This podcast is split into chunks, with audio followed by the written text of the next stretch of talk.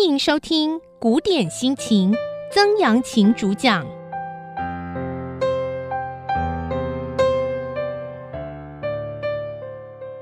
您所收听的节目是《古典心情》，轻松读文学，我是曾阳晴哈。呃，我们这一周呢，要跟大家来分享的，还是继续我们上一周哈的《虬髯客传》。好，这个《虬髯客传》呢，我们知道哈，先前呢，其实因为炀帝隋炀帝呢。跑到江都去玩啊，他是随着大运河下到江都去玩哈，然后要司空杨素呢守在京城，结果当时天下大乱，大家都想要出头这样子哈。我们上次也稍微跟大家聊了玄武门之变啊，身为老二的李世民后来如何杀掉他的哥哥跟弟弟哈。在这样子的过程当中呢，我们可以看到像《虬髯客传》这样子的小说，其实某一个层面上面呢，算是要替李世民唐太宗他的政权呢啊、来做一个背书这样子哈，意思说他才是真正的正统啊。所以呢，他如果杀了他的哥哥跟弟弟，你们可以原谅他吧。我想用这样的方式取得呃流血政变的方式取得政权的话，呃，无论在哪一个方面啊、某个程度上我们应该都予以谴责。那呃，在上一次呢，我们谈到了哈，裘冉克当时实际上是非常有意愿，而且有企图心，想要取得大位的。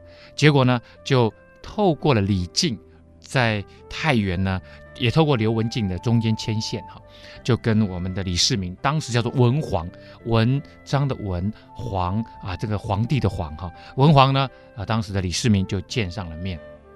在这个见面的过程当中呢，裘冉克第一次心里面大概已经有八九分知道说这个天下应该是李世民的。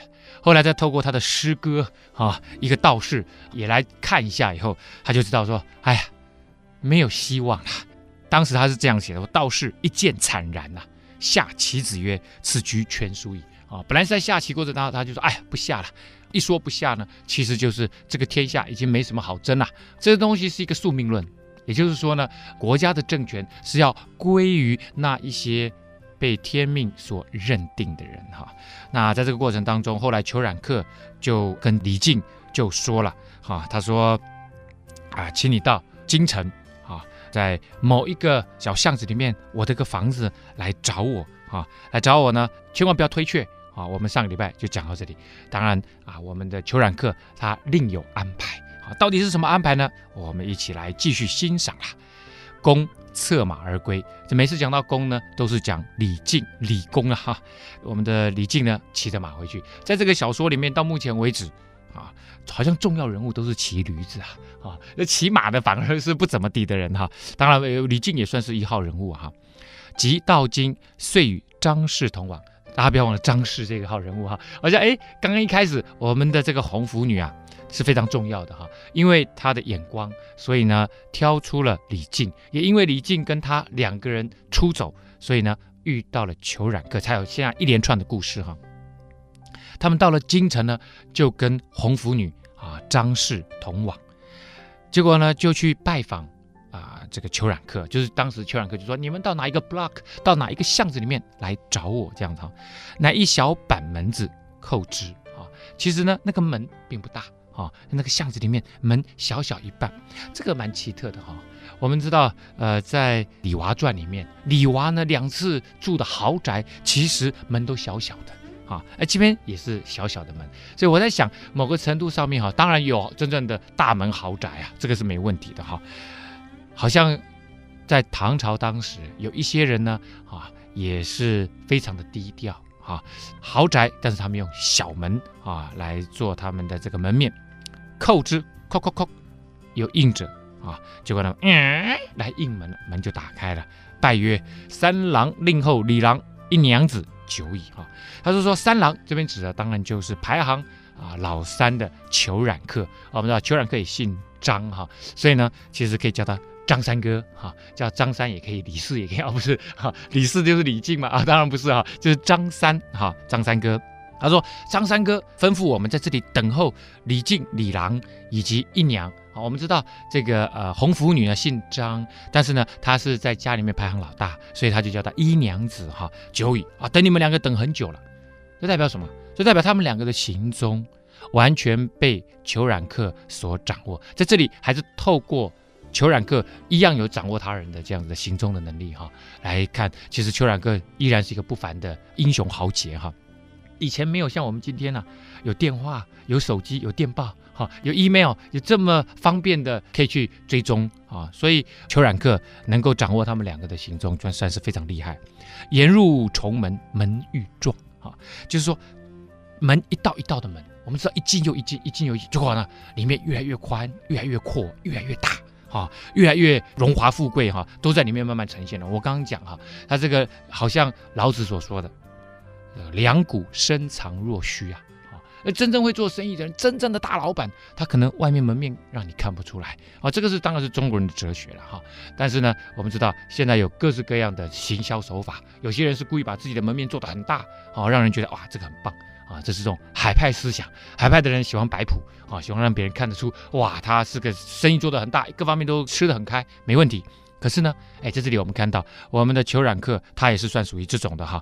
这个里面门愈壮愈大，婢四十人啊，有女婢四十个人，罗列庭前欢迎他们哦。奴二十人啊，里面还有当奴婢的，奴婢跟婢女是不一样的哈。引宫入东厅，就到了东边的大厅啊。厅跟堂一般来讲啊，大户人家啊，大家可以去参观啊。如果苏州的留园啊，他们就有厅。堂，一般来讲，堂呢啊可以接待外来的女宾，哈啊厅呢就接待男宾。那你可以抬头看啊，像以留园来看的话，它接待男子的厅，它上面的雕花就会比较就华丽啊啊，接待女子的宾客的这个堂啊，它就比较素雅啊，就比较素雅。所以呢，引入东厅，其实可以看得出主人对于啊我们的李靖跟红拂女其实是非常看重的哈。厅之陈设。穷极珍异呀，哇，充满了这种珍奇宝贝呀，哈，金镶、装欧、冠镜、首饰之甚，非人间之物啊！哦，这里面呢、有各式各样的这些装饰的啊物品哈。那这个装饰的物品呢，什么头巾啊、书法的啊装饰啊，都非常非常的多哈。那这么多呢，其实后面是有用意的啦，哈，非人间之物。说哎，这不是人间之物，那从哪里来的？那当然是人间之物啊！他意思说，不是凡间能够看到的，简直就不像人间有的东西。那当然就说都是精品，精品中的精品哈。那这些东西后来就是金节装饰币啊，让他们两个呢，因为这个千里迢迢来到此地啊，哈，那这个稍微梳洗一下啊，让他们两个梳梳头啦，工弄一弄哈，请更衣啊，梳完头了。让他们换好衣服，衣又珍异，哈，衣服呢又是顶级中的顶级。为什么要让他们两个换衣服、梳妆完毕呢？当然有用意的。既毕，传云三郎来。这时候其实我们的主人才出面，啊，主人出面就是说，哎呀，我的兄弟呀，我们见面的时候，当然希望大家都能够是这个衣冠哈，非常的漂亮这样子哈。乃裘染纱帽袭裘而来，啊，就看到我们的裘染客呢戴着纱帽。啊，穿着皮球啊，就过来了。这皮球有点像我们现在的西装了哈，就在在他们那个时候算是高档的这个礼服啊哈。一有龙虎之状，哇，一看哇，真的很像仪表不凡啊，不不只是仪表不凡，而且是人中之龙、人中之凤、人中之虎啊。所以他其实说他是有领袖这个国家领袖气质，只不过他不是那真正的天命之子啊。啊，好，欢然相见，大家就非常的 happy 啊，好，就坐下来，非常快乐。催其妻出拜，盖一天人。哇，这时候才开始看到我们虬髯客虬大嫂，哈，这时候才出面啊，应该姓姓张，应该叫张大嫂哈。所以呢，大家都看哇，也是非常的漂亮，真的是天上人间呐、天人。遂沿中堂啊，那我们可以看到从厅到堂啊，其实某个程度上面，堂里面呢就。进到里面来，就是比较是女眷哈，会比较 comfortable 啊，比较舒服的这样子的一个区域。好，大家就开始吃饭了。陈设盘宴之盛啊，所以王公家不谋也。谋呢，一个人字旁啊，在一个支吃丝有没有？支吃丝那个丝，在一个牛啊，大家知道哈，一个人字旁，在一个牟中山的牟哈，就是这样。所以王公的这个齐的意思不齐啊，就是还还比不上嘞哈。王公家吃啊都还没吃这么好。OK，好，所以呢，真的是吃的非常的美食之宴呐哈。四人对饌器，臣女乐二十人，列奏于前，若从天降，非人间之曲啊！哇，这边就可以看到裘冉客真的是人间豪杰。怎么说呢？我们知道，在《昆仑奴》这一部也是唐朝的小说哈，一样是裴行写在他的传奇这部书里面。他讲说他在接待崔生的时候，崔生当然是他的老同事的儿子哈。那接待他的时候，其实他列了三位家妓哈，这他家里面养的妓女哈。这当然后来知道说这家妓都是他抢来的，根本也不是他买来的哈。那你就知道郭子仪呀哈，当时一品大员就是郭子仪嘛。那这郭子仪呢，在家里面才出了三个人啊，来接待我们的崔生。当然，崔生的地位没有那么高嘛哈。那现在呢，我们的这一位裘染客哇，接待李靖跟他的太太二十个人女乐哈，在这个地方。但这个女乐他就特别讲，这是家里面养一个乐团呐。以前就是我们现在听音乐非常的容易哈，以前光是学一样乐器就不是那么容易了。我们知道乐器很贵啊。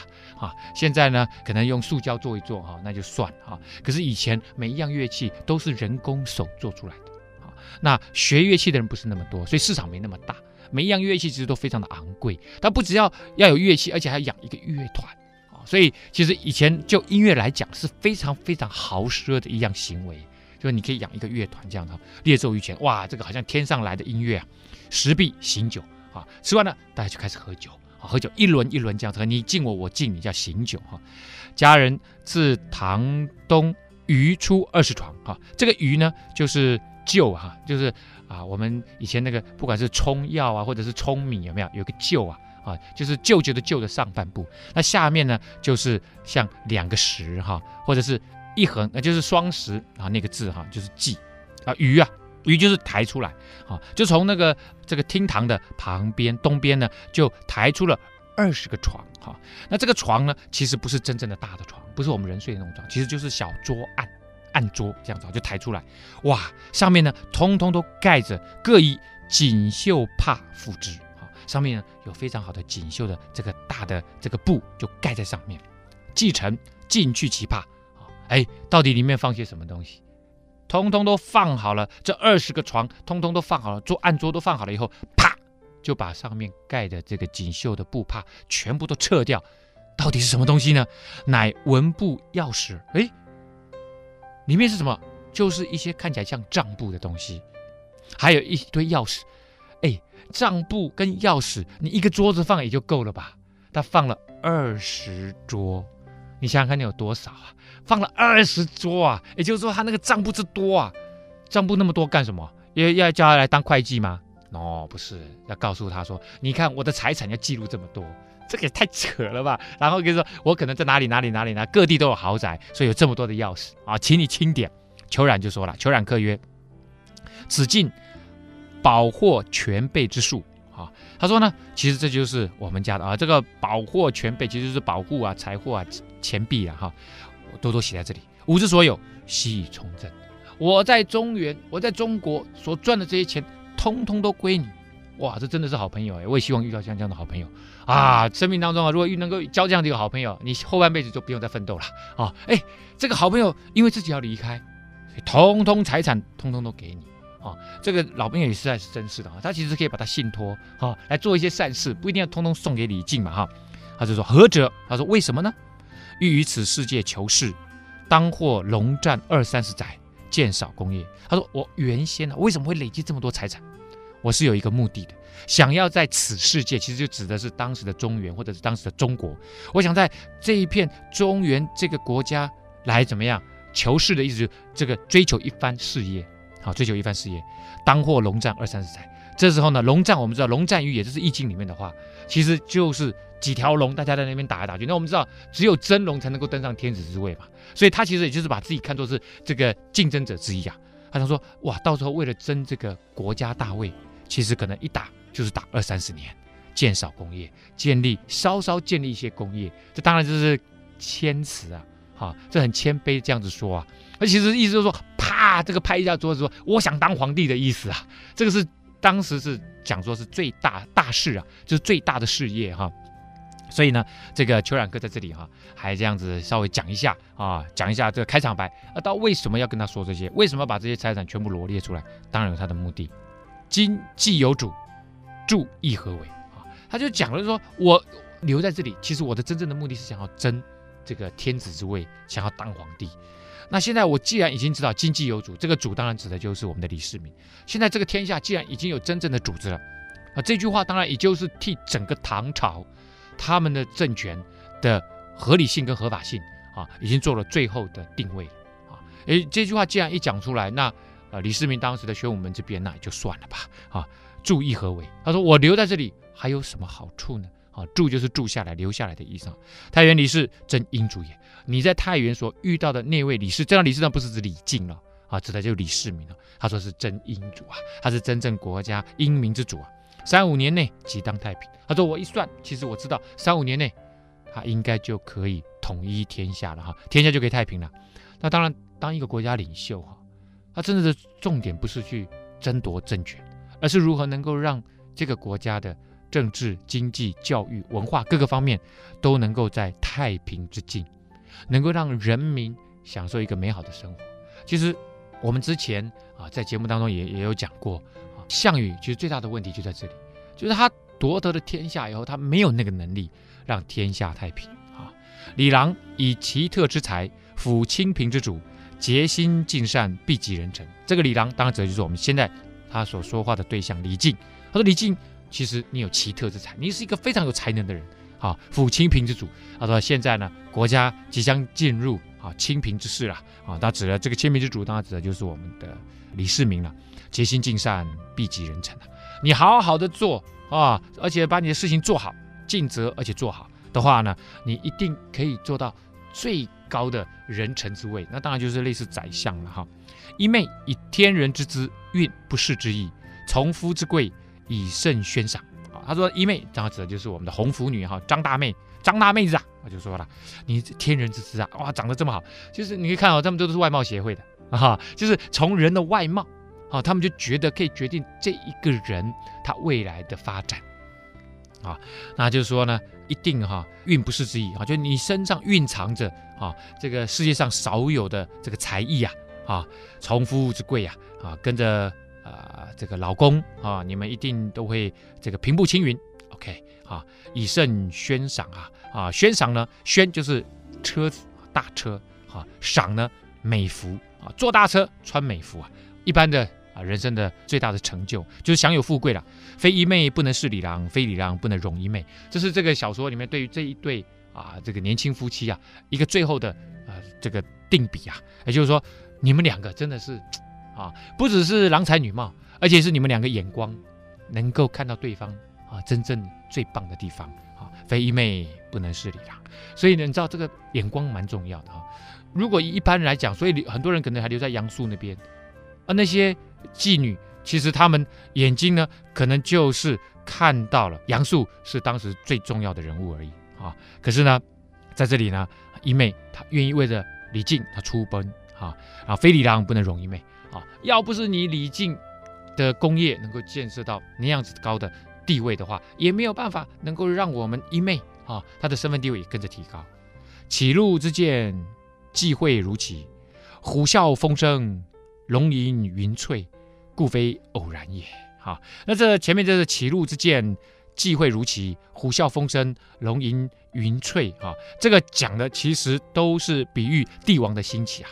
啊，就是说歧路呢，其实就是龙跟蛇啊起路了。这个路是大陆的路啊，就是从路上兴起来啊，就是比喻帝王的兴起啊，际会如期啊，大大家都是啊，很多的事情，这个一切的这个运势都从此啊就汇在一起了哈。就是啊，帝王呢开创基业的时候，那自然就很多辅佐的人，像虎啸风声，包括我们的李靖啊，云吟龙翠，这些通通都聚集在一起了。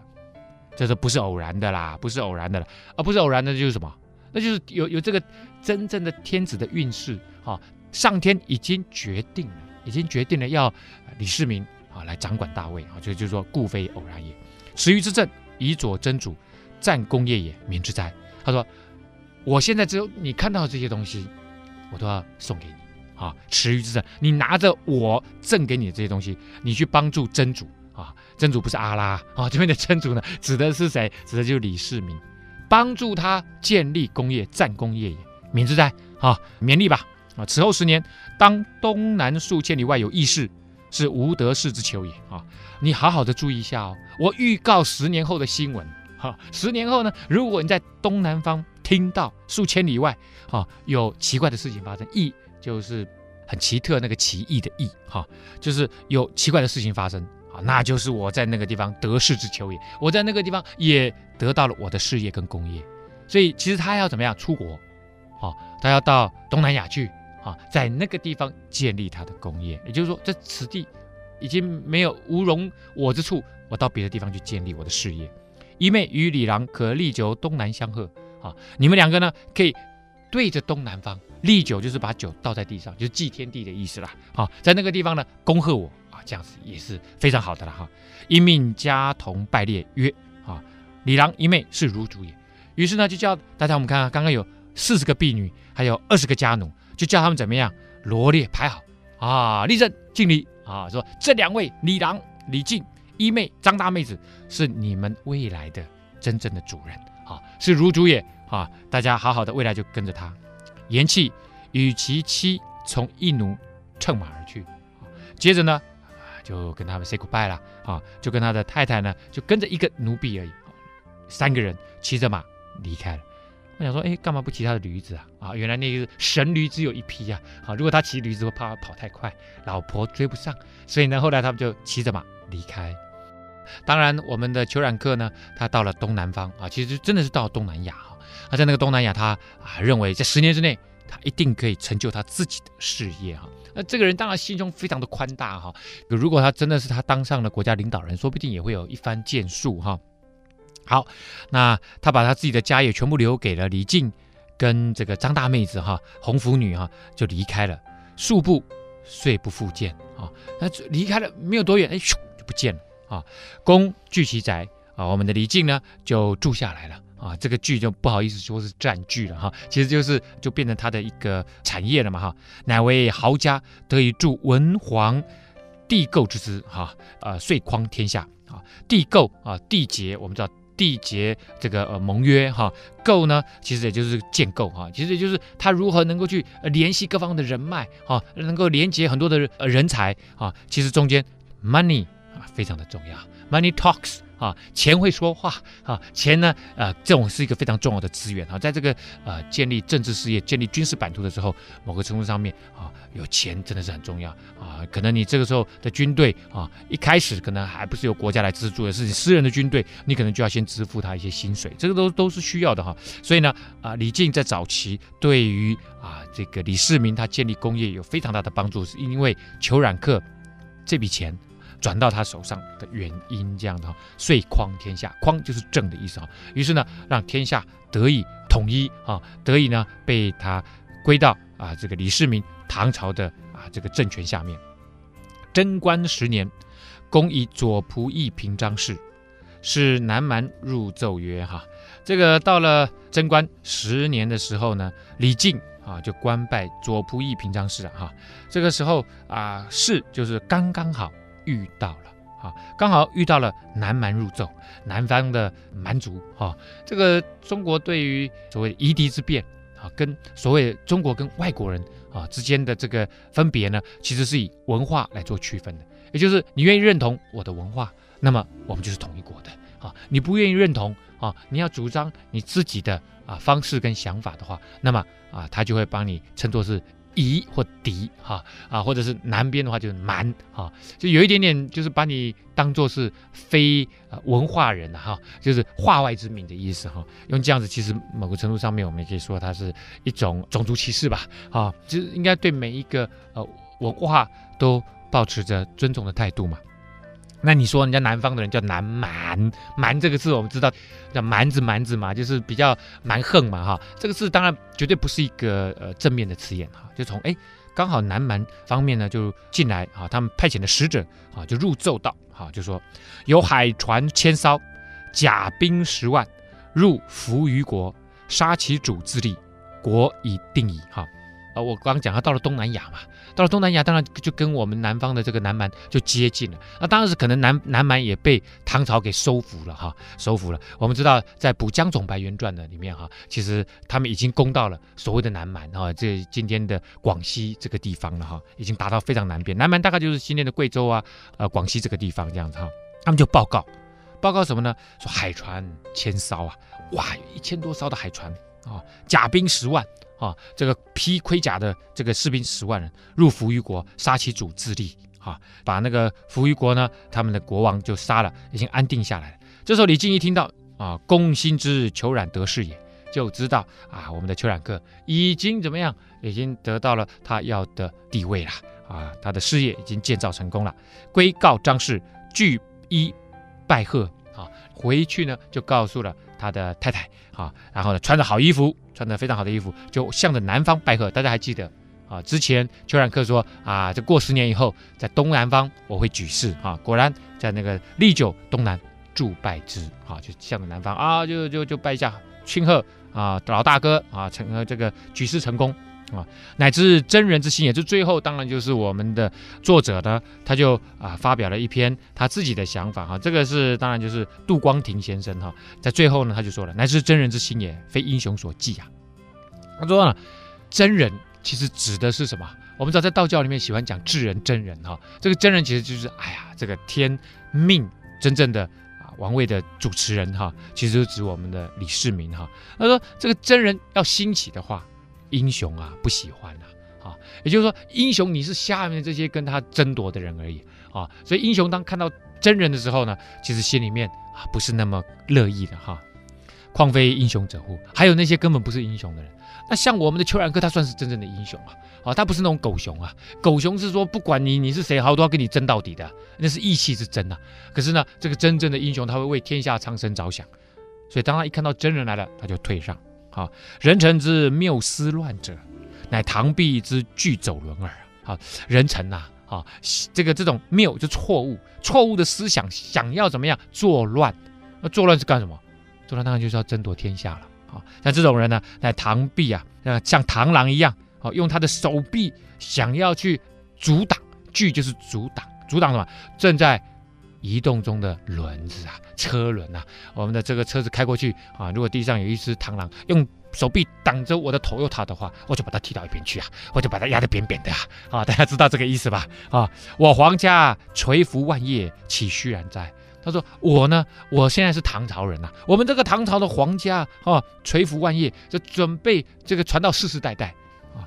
不好意思哈、啊，杜光庭后来没有多久了，这个唐朝就结束了。哈、啊，这难道是一件虚话吗？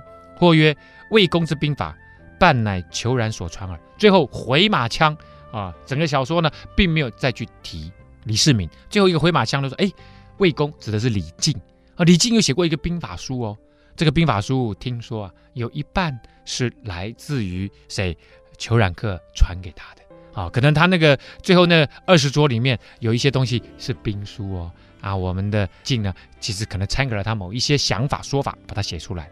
而最后这一回马枪呢，其实又把裘冉克啊这种英雄形象啊，他不止气度恢宏，为百姓着想，而且呢，他也非常有智慧，他也在兵法方面其实也有所造诣啊。用这样的方式再一次来肯定裘冉克，而肯定裘冉克其实就是怎么样？就是肯定李世民。所以这整个小说某一个程度上面哈来看，其实是有一点点是在替啊李世民这个背书了哈。不过最后这个很好玩，我们知道扶余国，我们以前的想法都是在北方的日本嘛。啊，那这边最后呢，这个扶余国啊，他写的说是在南方啊。那也有人说，呃，他其实就是告诉你，其实这是一个虚构的故事。哈，就是因为南方呢，应该讲是越南啊，或者是什么这方面的国家哈。啊，后来还是讲说是扶余国。好，这个我们这个谈的《虬髯客传》哈，希望您会喜欢哈。古典心情，我们下次再会。